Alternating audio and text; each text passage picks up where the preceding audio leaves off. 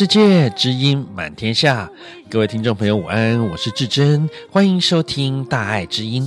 大爱之音在每个星期六的午后，与您在空中共度一个小时美好的时光。舍得欢喜这本书去年再版得到许多人的回响，是讲述志工葛济舍与孙慈禧夫妇啊，面对逆境仍然持续展现利他精神的人生故事。最近几年，随着啊葛济舍医师患上这个帕金森症，那他们的故事呢也进到了新的篇章。在我们今天大爱知音又在邀请了这对慈济道侣回到节目中，分享啊从舍得欢喜到因病创建病友会，让更多的帕金森患者呢与家属有相互交流的机会，开启另一段温馨又感动的旅程。节目开始前，让我们先一起来欣赏啊大爱剧场《明天天晴》的主题曲《起步》。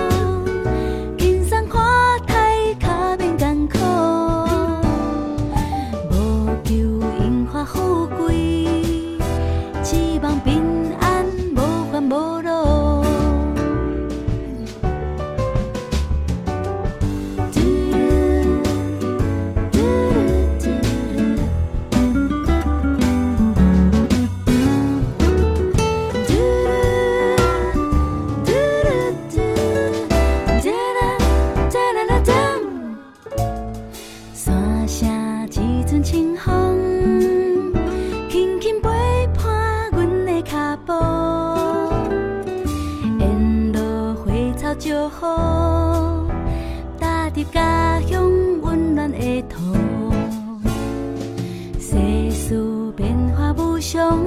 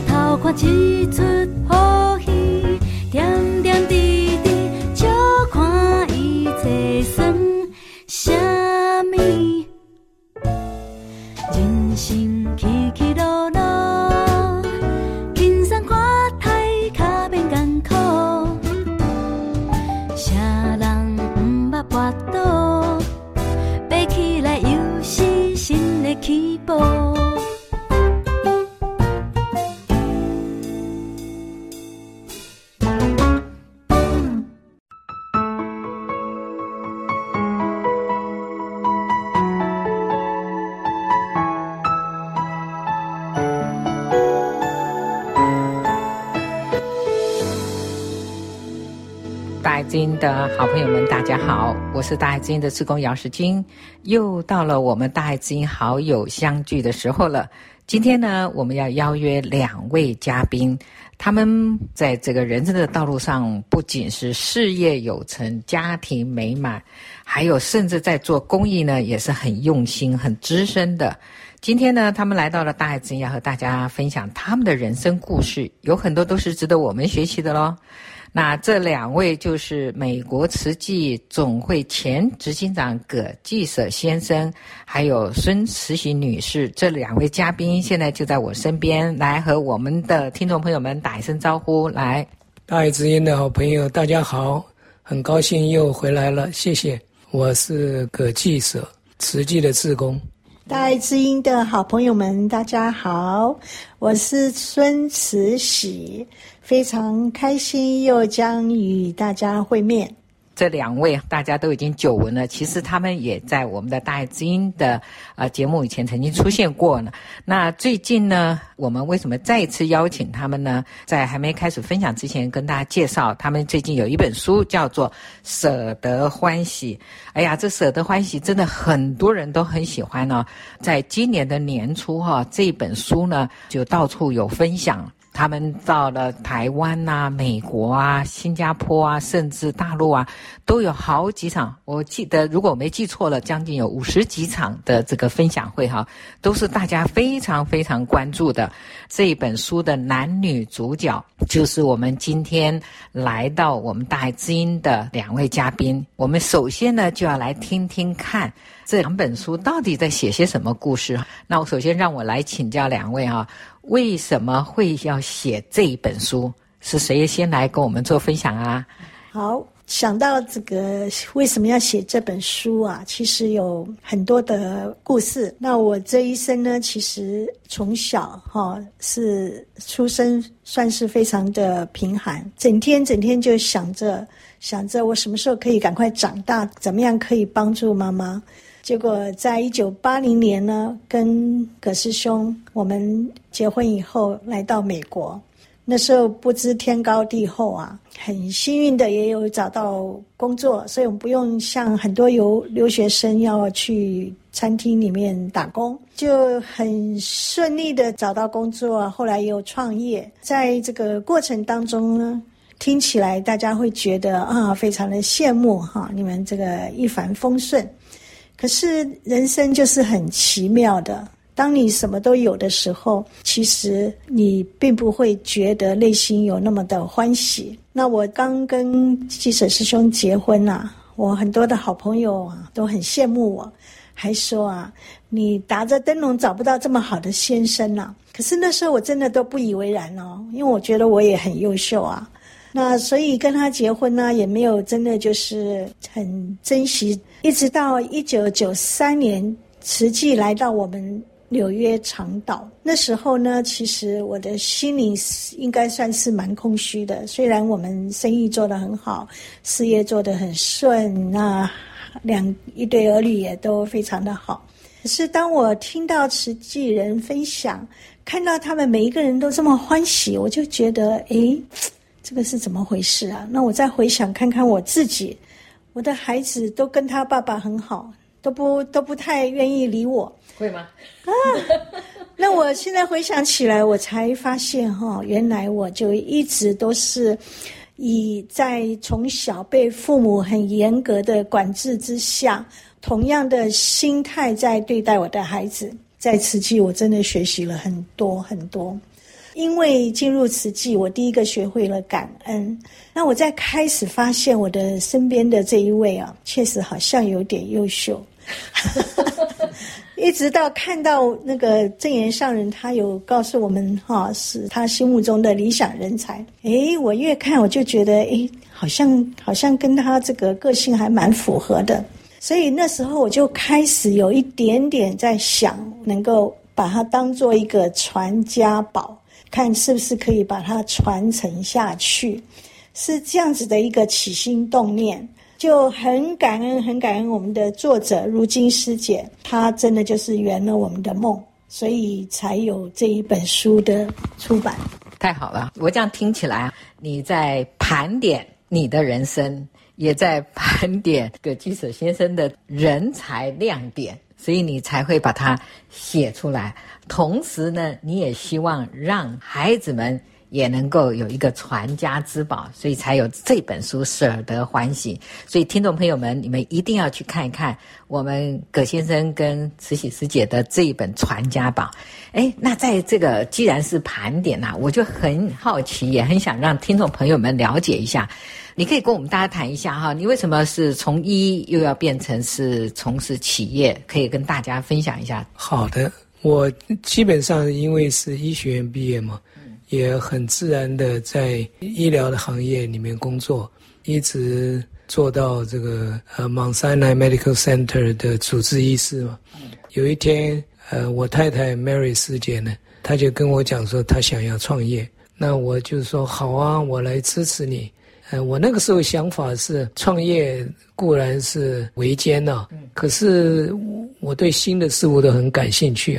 所以抱着讲说去走新的这个事物，了解更多，呃，也是呃支持我的太太嘛。对。所以我就说好，就鼓励她。然后因为我做了主治医师，收入也很稳定，不担心创业如果失败的话怎么样。所以我们就创业了。那个老天也很眷顾，一切都很顺利。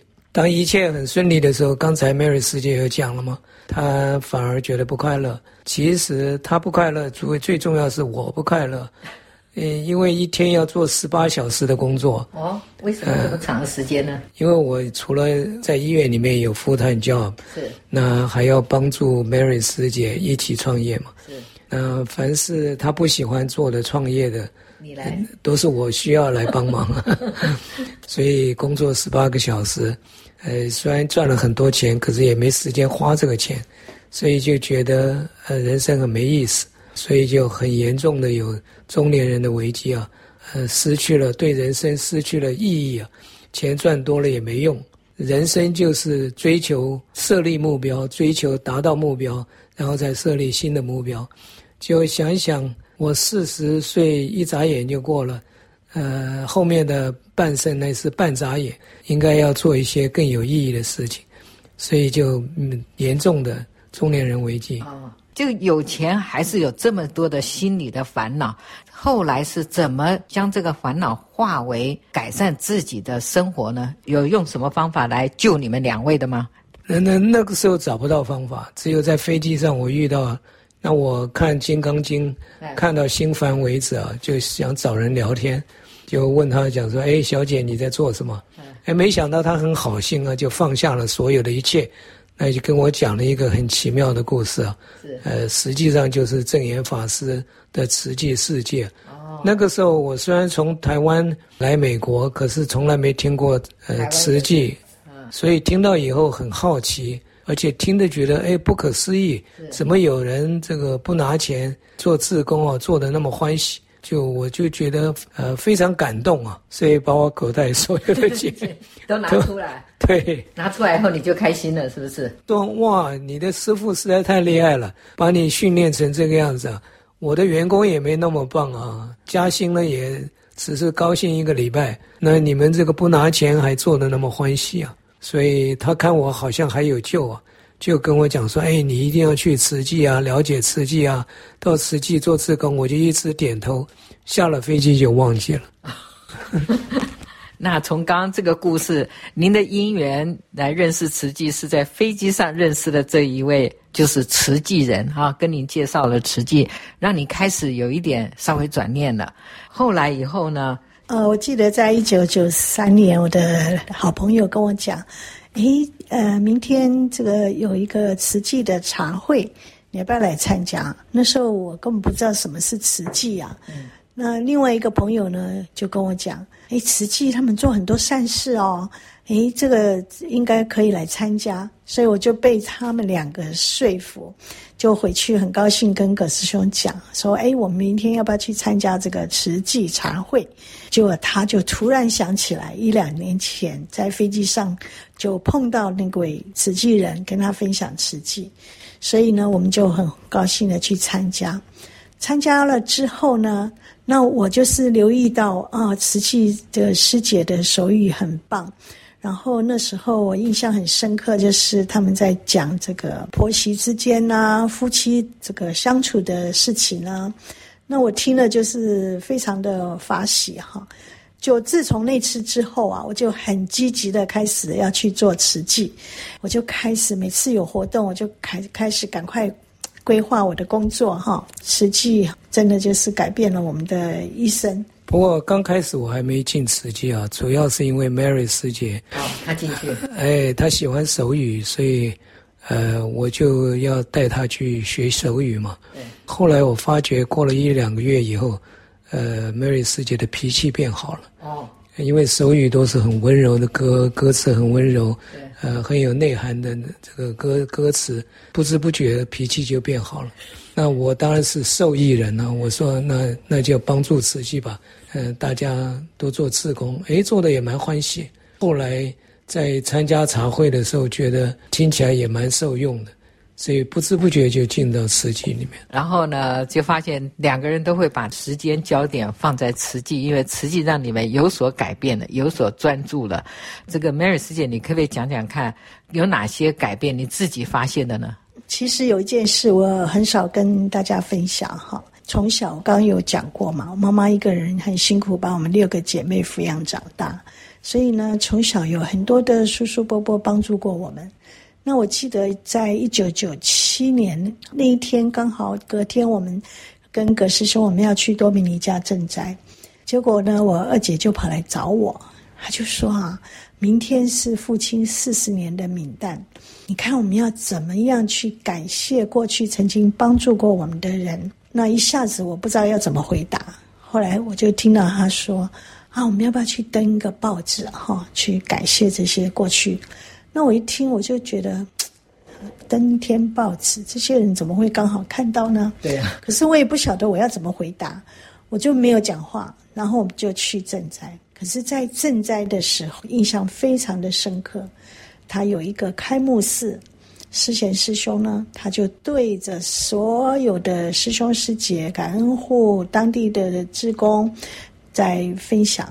他说：“我们都来自不同的地方。”我们都有不同的肤色，我们也讲着不同的语言，可是我们却有着共同的爱心，我们流着同样的鲜血啊！我听了之后，我就眼泪就夺眶而出。我找到了答案，我就告诉自己，其实我们就是要不断的去做，不断的回馈啊！英文叫 pay it forward，所以我想这个是一个。为什么会让我们有这么大的改变？哈，一个很重要的一个因素。所以这样听起来，从一步一步的开始走入瓷器，从最早的茶会啊、家具啊、手语啊，到最后，我听说这可不是这样子，你承担了，而且有很多很多的付出。比如说刚刚说到赈灾，而且是做国际赈灾，你可以跟我们分享一下，你走到哪里去过呢？长岛慈惠的负责人。呃，换成我做，那我怕做得不好，所以我问了师贤师兄啊，怎么样能够做得好？他说去赈灾，所以我就说好，那就到贵州，贵州有霜害嘛，他我们要发放米粮，所以就参加了国际赈灾的第一次。那你第一次要去之前，你有没有想到到底赈灾是什么？会不会很可怕？你会不会有那种心？然后做完了之后，又发现有什么不同吗？就去了以后，让我吓一跳。哦，吓到什么呢？吓到我在香港跟台湾赈灾的队伍汇合。哇，每一个人都穿着制服，非常整齐的制服，行进是两路纵队啊，非常有规矩。我就想，哎呦，我只有当兵的时候这个样子啊。当兵以后就从来没有两路纵队走路，不过我想，既然参加队伍嘛，总要呃守规矩嘛，所以我也乖乖的两路纵队啊，就坐了这个二十几个小时的飞机到了昆明，然后又坐了六个小时的吉普车，哇，非常累啊！到了盘县呢，差不多傍晚，呃洗洗完澡，说这个清晨四点要集合，呃清晨四点就发放。发放了八个小时都是站着，不能坐着，因为要尊重灾民嘛。这个发放一下来，全身酸痛啊，尤其脚这个又肿又酸又痛，就希望能够躺下来。没想到呢，又有一个感恩分享会，哦，对，我就说哇，慈济人真不是人干的，这个不拿钱的自工，呃，而且自掏腰包。结果分享会，我不知不觉躲到角落就睡着了，又听到这个有人在哭啊，就原来是高雄的一个师姐啊，在分享。她说：“呃，我起先以为她哭是因为看到这个灾民的苦难啊，太苦了，所以感同身受啊，所以就哭出来了。可是听一听，好像又不是。她是她之所以哭呢，是感动的哭了，说这个赈灾啊，让她感觉到她自己。”学到了很多，很幸福。嗯、我就说，哎，奇怪哦，我觉得我付出也蛮多的，所以半夜三更哦，睡不着觉，一直想这个问题。后来得到一个答案，就是说，赈灾呢，真的是见苦而知福啊、呃！我以前从来不觉得自己有多幸福，可是经过赈灾了以后啊，哎，突然有很强烈的幸福的感觉，所以就希望这个感恩付出。我们葛师兄现在说了说自己也很感动的回忆哈，感动当时候自己受感动而更加用心的在慈济，除了找到慈济，而且能够从赈灾给他见苦知福，更觉得他要把握他的人生哈，他的时间去做更多的付出哈。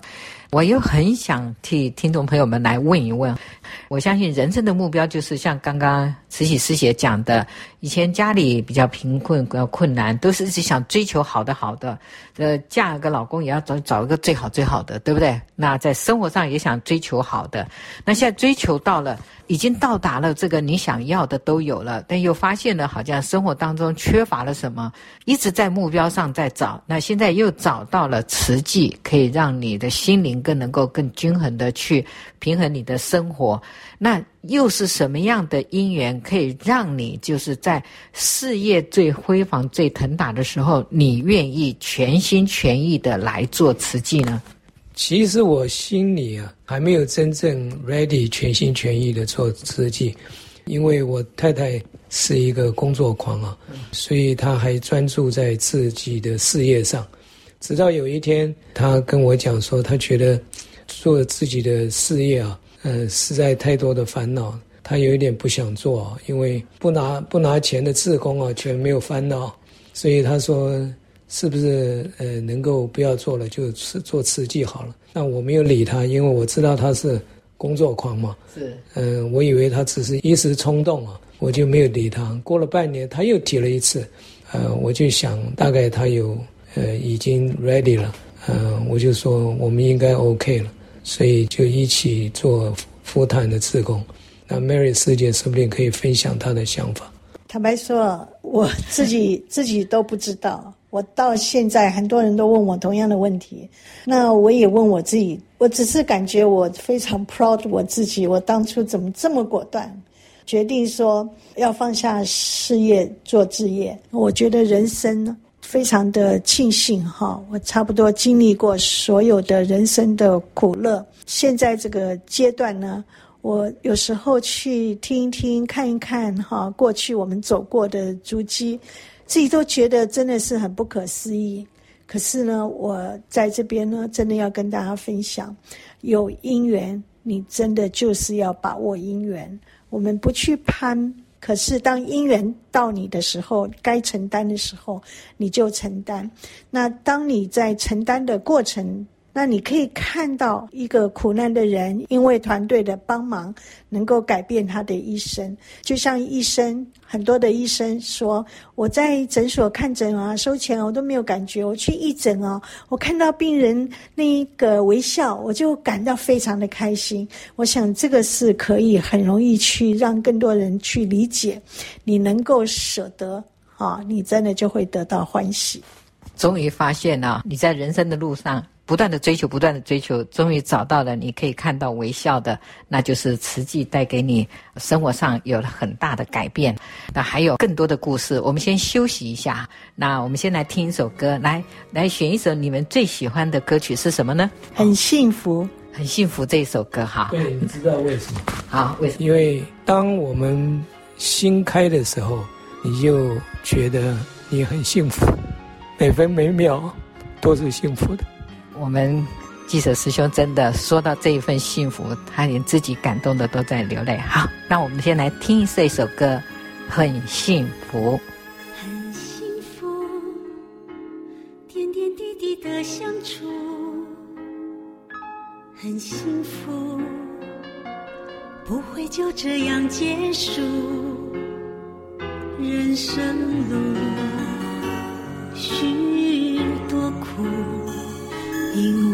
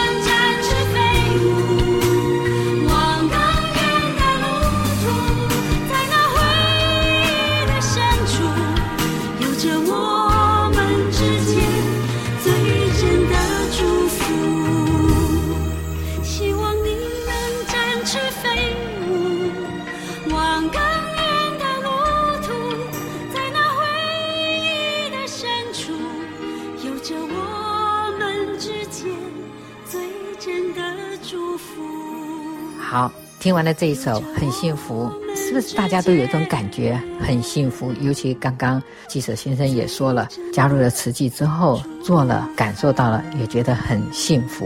那我们还想要来听听看，两位在慈济路上。他们人生真的很多很多的故事，其中呢，我记得您是对企业很有研究，对医疗也很有研究，但是你好像对基金啊，我是从这股基金里头特别认识你的。你要不要跟我们听众朋友们介绍一下，您做的是哪一股基金呢？其实做慈善事业啊是非常不容易的，因为是要有人愿意投入，然后就是善款。那善款也不见得会源源不断的来，那也要你做的得到大家的认同，善款才会来。通常人们在捐善款的时候，都是看口袋有多少钱，那不会全部掏出来啊，只是依据他自己的能力来捐钱。那其中有一笔钱呢，每一个人都有，可是大家暂时不会拿出来，就是 asset，就是资产，不动产。不动产呢，只有往生的时候啊，才需要这个动用。所以在美国很长的就是是遗产规划。那遗产规划的其中一个部分呢，叫做 Plan Giving，就是计划性慈善捐赠。那怎么样把遗产的一部分呢，捐给慈善机构，让慈善之机构呢，把你的爱能够传递出去？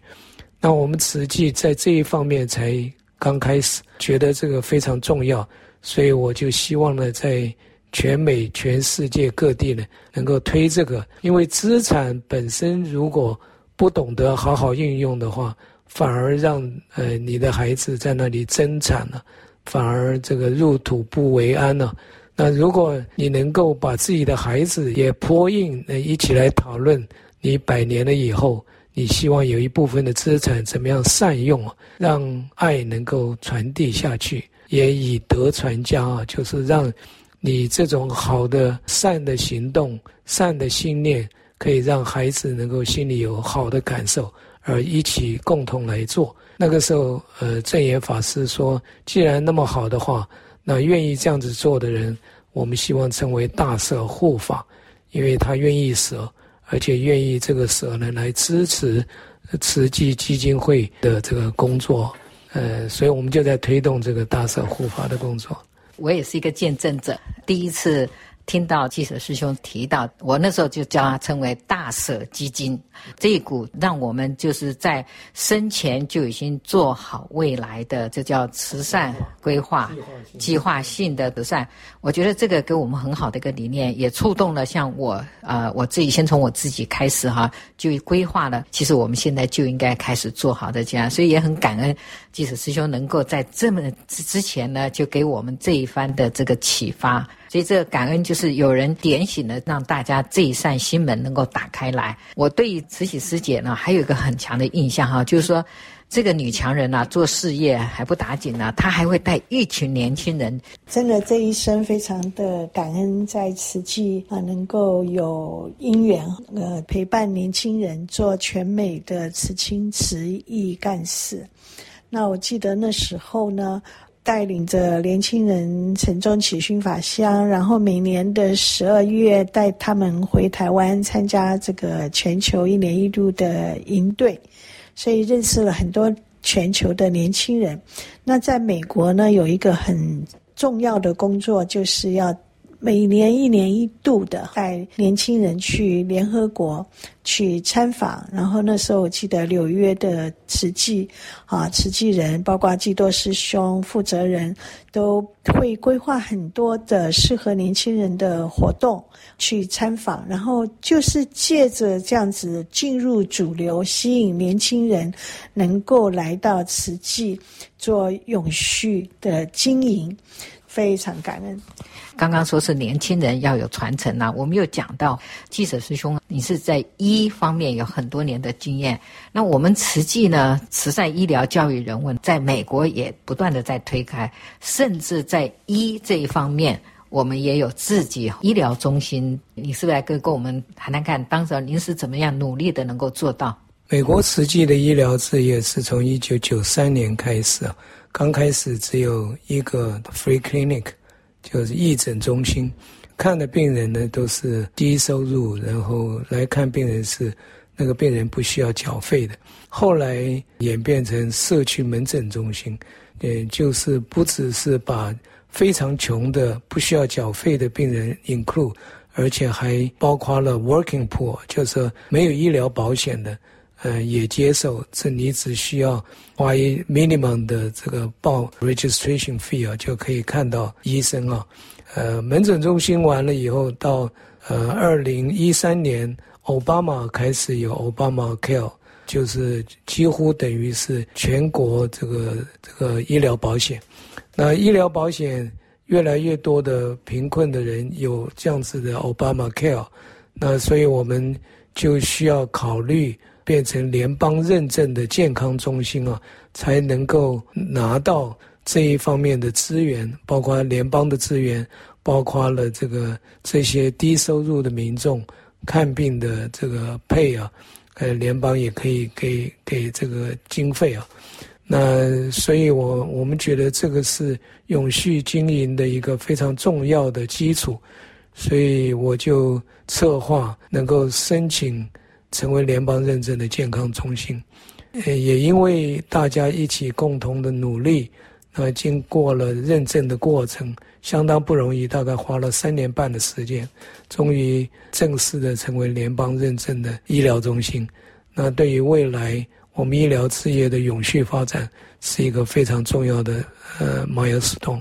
很感动，我们美国的医医疗公益这一部这一部分呢，又迈开了一步，能够越做越广。所以说，你看两位对于我们的慈青的这个传承，您对这个医疗的部分，让我们现在就要为未来的啊、自己能够做计划。我相信你们的人生的路上，从刚刚故事的一开始啊，从没有一直在追求有有有，然后有有到最后呢，事业有成，家庭圆满，那最后呢，又希望能够让自己的生活更品质更好，就。把自己加入了这个慈济，所以您的一生一直不断的在走。那请问一下，您现在走到这阶段，您还希望你在追求的下一个目标是什么呢？嗯、呃，在两年前我得了帕金森症，今年呢正式呃辞去了医疗董事长的这个职位，呃，停下来让我仔细的去面对我的疾病。那、从得到这个病。到怎么样去面对这个病，怎么样与病这个共存呢、花了蛮多的时间跟功夫。最近发现很多很多的人其实都有帕金森的困扰，所以当我知道葛师兄得了帕金森之后，其实也有很多很多的好朋友一直不断的给我们很多的建议，然后也好像把帕金森当作是一绝症。那我想要跟大家分享的是，其实生老病死哈，呃，我们吃五谷杂粮，其实都是会生病。那帕金森其实并不是这么的可怕。那最重要的就是要逆转胜，那要有一个健康的心态，要不断的去面对，要去运动，真的就是要听医生。告诉你的，多和人接触，多唱歌，多运动，好，不要就是整天待在家里忧郁，对自己要有信心。那所以我有一个愿望呢，就是希望集合巴金氏的病患呢，也能够希望能够组织一个病友会啊，让得这个病的人啊，心里不要惊慌，那能够了解这个病程，能够知道怎么样做。呃，才是对自己最好的。那相信我们呃人口老化是一个很重要的趋势。那我们也知道，周遭的朋友越来越多人得这样子的疾病啊。嗯、可是千万不要不要把这个巴金森症啊，把它当作是绝症啊，而只是把它当作是一个退化的疾病。那怎么样延缓退化，是得这个病。一个很重要的功课，大家如果懂得一些方法，而且能够互相分享这个经验呢，我相信会对很多人、很多的家庭是有帮助的。所以我希望呢，这个呢是我未来很重要的工作。哇，真的很感动。济舍师兄呢，过去是见苦知福，愿意为更多人的付出，大家拉在一起，让大家能够一起。我们如何让自己更幸福？那就像他刚刚讲的，未来马上想要成立帕金斯症的病友会，哇，真的，我觉得他心中一直在为自己祝福，也在为更多的人祝福。这个就是为什么大家要去看着舍得欢喜，所以他愿意为更多的人做事。所以我现在在这里要说一句话。就是心常常有感恩的心，你就知道让自己如何再往前走得更多，会迈出更大一步。我们真的很感恩呢，今天能够有机会能够听到。呃，记者师兄跟慈禧师姐跟我们做的分享，在这个路人生路上一步一步的往前走，但也一步一步的在找求人生的一个目标。下一个阶段呢，可见我们记者师兄还是要为更多的人服务。所以说，我们在这里祝福记者师兄的身体能够不但身体能够调理得更好。也希望他能够帮助更多的人，我身边有更多帕金森也能够走进来。是听到石石金师姐啊，呃，讲到感恩的心啊，确实，呃，确实感恩的心非常重要。进入到慈济世界学到的最重要的两个字就是感恩。感恩心呢，真的让人对这个生命啊啊付出更有意义的心啊。那首先我要感恩我家师姐 Mary 师姐的陪伴啊。那呃有的时候啊，呃也很有意思，在呃车上很多人看到我的样子，就呃让位啊。我本来刚开始还有一点不好意思，后来就接受了。那心里默默的感恩，呃让位的人。那也有人搀扶我。其实我本来会告诉他讲说我不需要搀扶，不过我还是接受，呃，因为他是用一个感恩的心来搀扶我，呃，如果有强烈的感恩的心，那人生啊的路啊，呃，就会过走得很平坦，所以祝福大家天天都保持感恩的心，谢谢。非常感动。其实今天在访谈的过程当中。记者师兄心中真的有很多的感动，也有很多的感恩。当他每一次讲到感动点，讲到感恩点，他自己的眼眶的泪水哈，也几乎要落下来。所以我也是抱着非常感恩的心哈，今天能够听到两位的分享。也听到两位对未来的希望跟目标，再继续想往前再走下去，这也是给我们听众朋友们有更多的希望。所以我相信今天我们这一集的嘉宾来跟大家做的分享，听众朋友们应该学习到很多。如何让自己的生活心灵能够更加的平衡，就要让你的心走出去，能够去关心更多的人，去帮助更多的人，秉持一种感恩的心。我们也希望今天他们的分享带给你人生有很多的启发。非常感恩两位嘉宾今天来到大爱知音，我们也非常感恩收音机前的听众朋友们您的收听，感恩。所以感恩所有的好朋友们，谢谢。感恩大家，要幸福哦。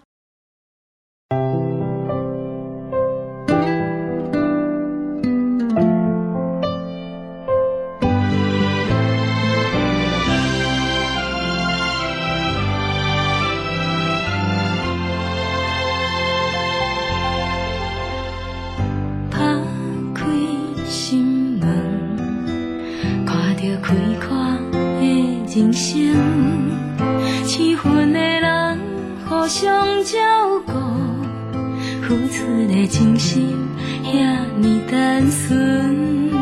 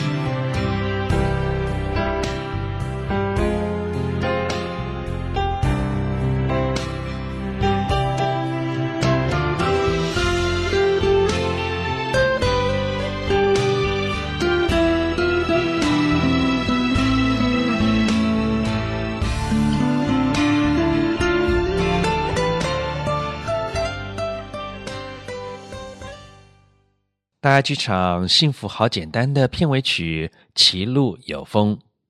您现在收听的是慈济广播《大爱之音》这个节目，在北加州湾区每个星期六下午两点到三点，FM 九六点一频道播出，同时也在台湾大爱网络电台大爱 Radio.tw 播出。如果您对节目有任何建议或回想，也欢迎您拨打我们的专线四零八九六四四五六六四零八九六四四五六六。现在，让我们一起用虔诚的心，恭敬聆听正言法师的智慧法语。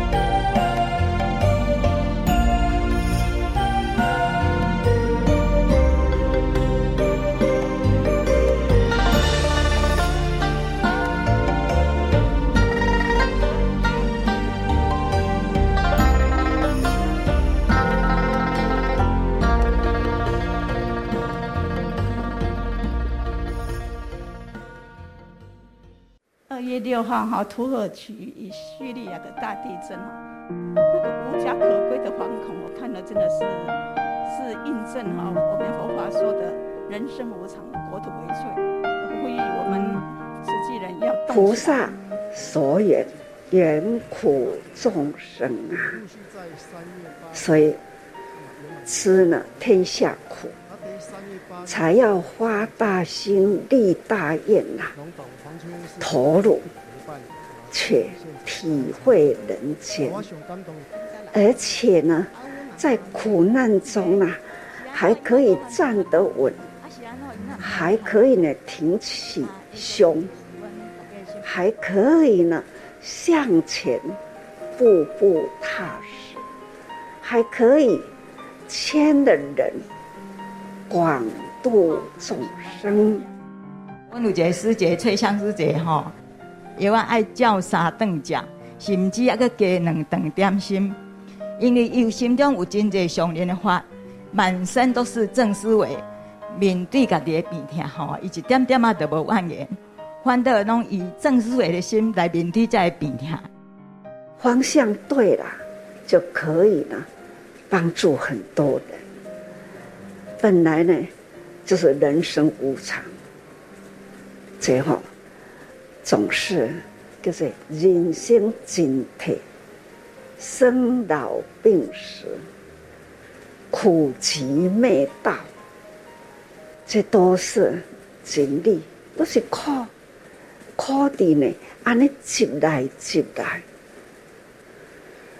先生后生事业等等，总是每一个人呐、啊。都有不一样的人生，所以我们来人间都是在咧学习。啊，这种的因缘呐，常常在咧讲虽缘消业障，过去的好缘呐，啊来到人间呢，啊都小看手做好事，做个。白头偕老，但是呢，到到迄个白头偕老，迄个时还是赶快有一个先，有一个后。最后，人生啊，这是很自然的法则啦。不过，有一个更是不会消灭掉的，那就是真诚的爱。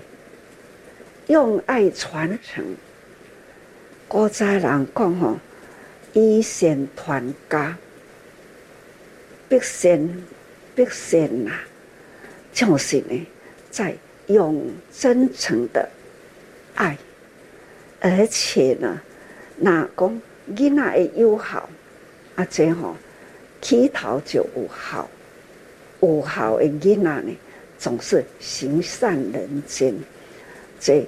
是安尼，家家团成啦，这个是有福。所以说来，什么款的方向，什么款的境遇啦，无共的因缘，就会无共的体会。不过咱真正有福，咱自在啦，就是发亲，发亲啦。但是有什么代志呢？能够发亲，很真诚的陪伴，以爱的抚慰。在我刚罹癌的时候，其实我都唔敢我的环保志工知影，因为我惊因会烦恼。直到有一天，我头发都掉光了，然后包着头巾到环保站去跟他们一起公司的时候，我们一个环保职工跑来抱着我哭说：“人讲哦，你在化疗，我都唔相信。不过我今天看到你安呢，伊要相信啊！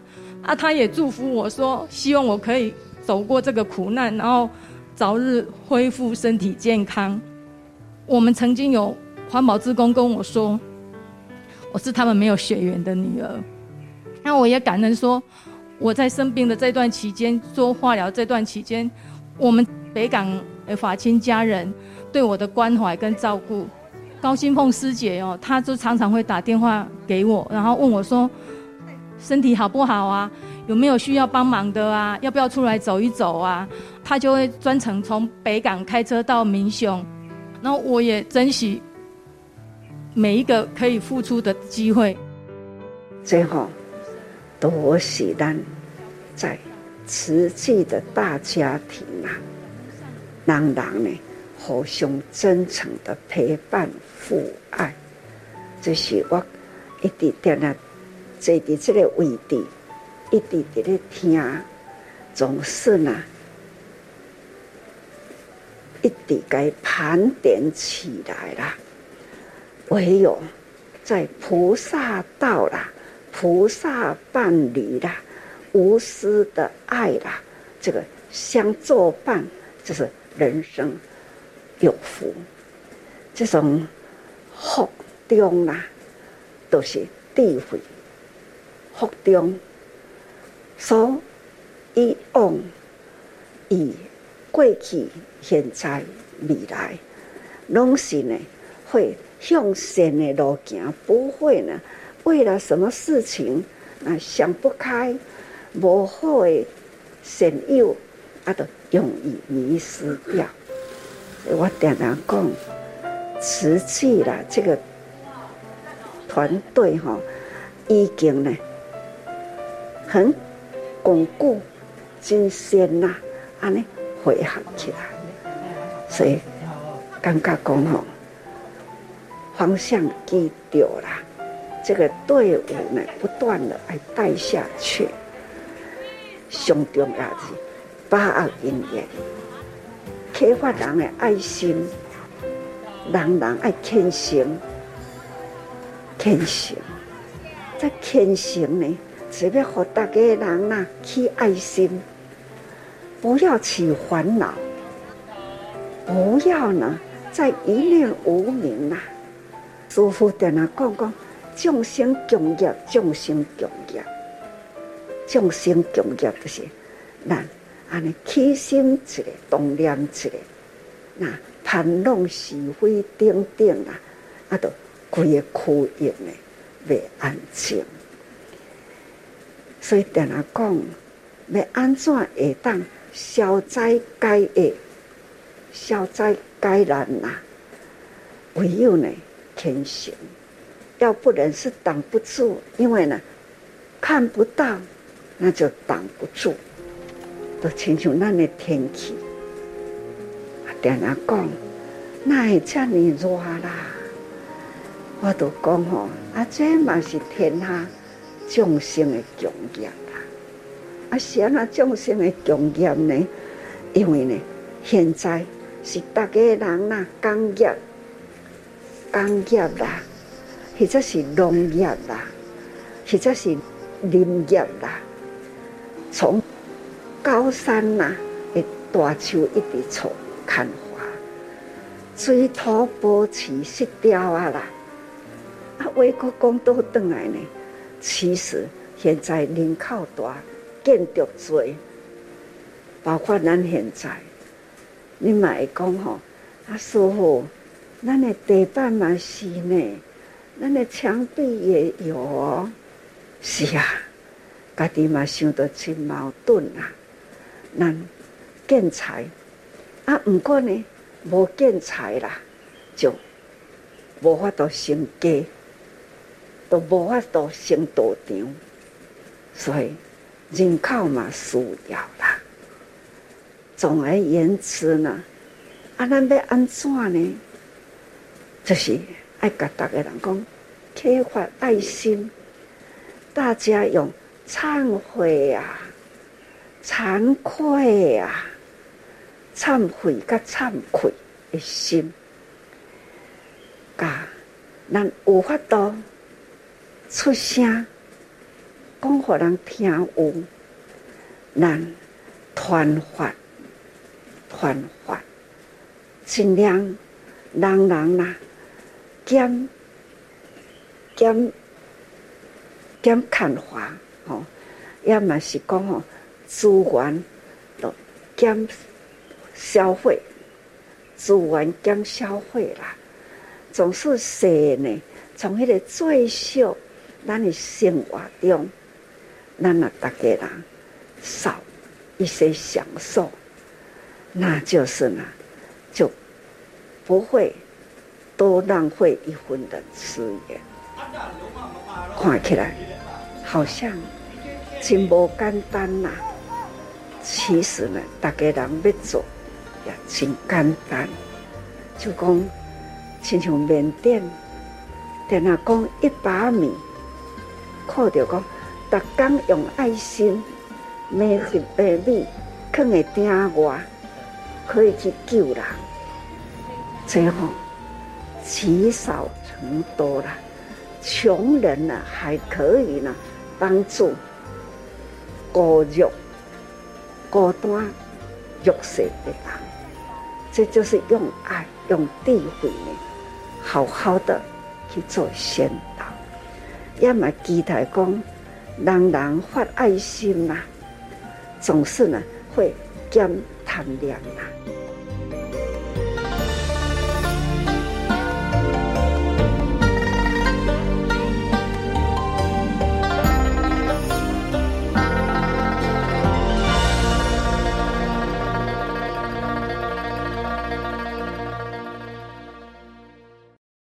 以上证言法师开示来自大爱电视台。有句静思语说：“过去是杂念，未来是妄想，守住现在，当下即是。”那么在今天节目中啊，专访的志工葛基舍啊，即使是面对啊帕金森症呢，依然创立病友会啊，实践珍惜当下，勇敢面对挑战。